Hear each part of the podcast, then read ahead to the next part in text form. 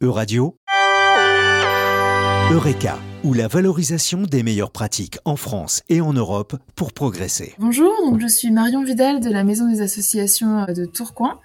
Donc je vais vous présenter ce projet euh, TEDA, donc c'est TE2DA pour euh, transition écologique et développement durable des associations. C'est un projet qu'on a mis en place depuis novembre 2021 et qui durera jusqu'au décembre 2023. On est cinq partenaires européens. L'APES, acteur pour une économie solidaire, et la MRES, Maison régionale de l'environnement et des solidarités des Hauts-de-France.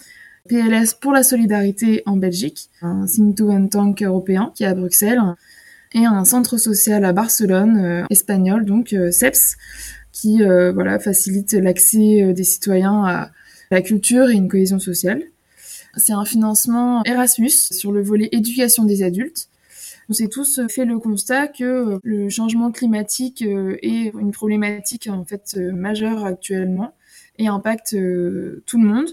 Mais en fait, des solutions existent et nous sommes des acteurs qui accompagnons les associations et on voit que les associations peuvent avoir un rôle central pour euh, proposer des solutions innovantes. Et certaines associations, en fait, sont déjà actrices de la transition et ont déjà commencé leur transition écologique.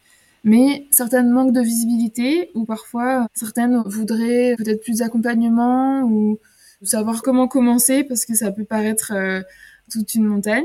Ce projet vise à accompagner euh, donc les associations dans leur transition. Notre public cible, c'est les petites et moyennes associations entre 0 et 25 salariés, et donc à, à sensibiliser, à culturer euh, le personnel, les bénévoles des associations ciblées, également favoriser des changements de pratiques éco-responsables qui sont pérennes, qui sont durables pour les associations, et améliorer du coup les compétences des participants, mobiliser leur public, à donner envie en fait au grand public aussi de faire des actions avec euh, des pratiques éco-citoyennes, éco-responsables, et ensuite également visibiliser les actions européennes en faveur de la transition écologique. Tout ça pour mettre en lumière des initiatives, donner envie de se lancer dans la transition, accompagner les associations pour euh, voilà réduire durablement leur empreinte écologique. Pour mener notre projet, nous sommes en cours euh, de développement des différentes ressources, appelées aussi résultats.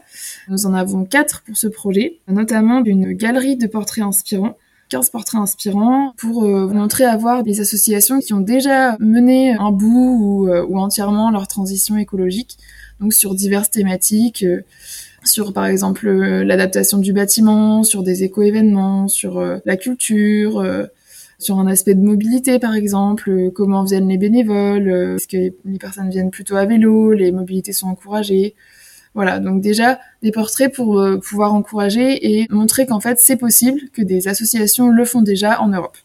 Donc des portraits qui sont issus des pays euh, partenaires, donc France, Belgique et Espagne, mais également d'autres pays. Voilà pour le premier outil. Le deuxième, ce sont des outils pédagogiques et ludiques dans l'objectif euh, ASSO zéro carbone.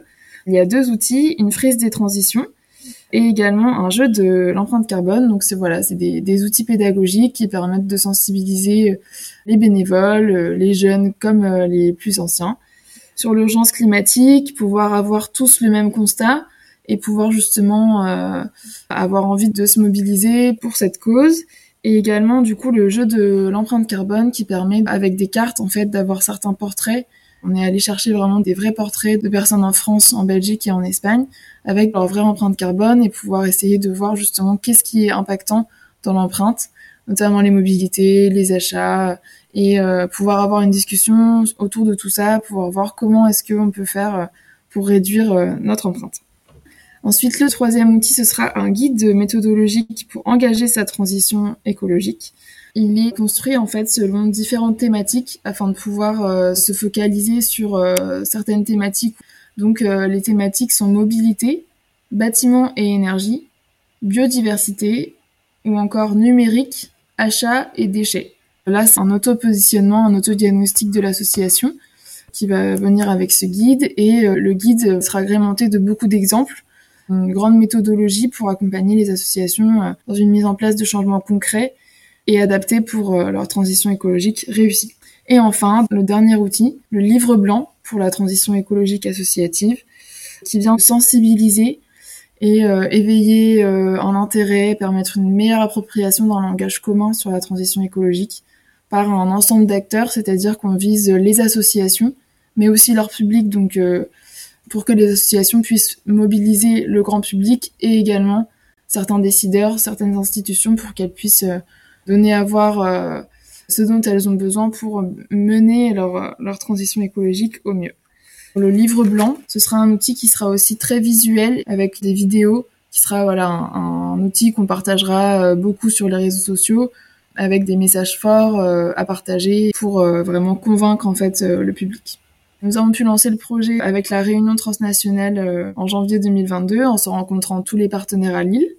Une deuxième rencontre a eu lieu à Barcelone en octobre 2022 et ça a été l'occasion aussi du, du premier événement public euh, du projet qui a eu lieu à la Fabrica del Sol à Barcelone, un lieu emblématique pour la transition écologique où nous avons pu montrer les premières versions des outils, de la galerie de portraits et des outils pédagogiques où on, a pu aussi euh, avoir des retours du public et euh, pouvoir améliorer ces outils. Un deuxième événement a déjà eu lieu à Lille lors du Forum des outils de la transition organisé par le partenaire de l'AMRES.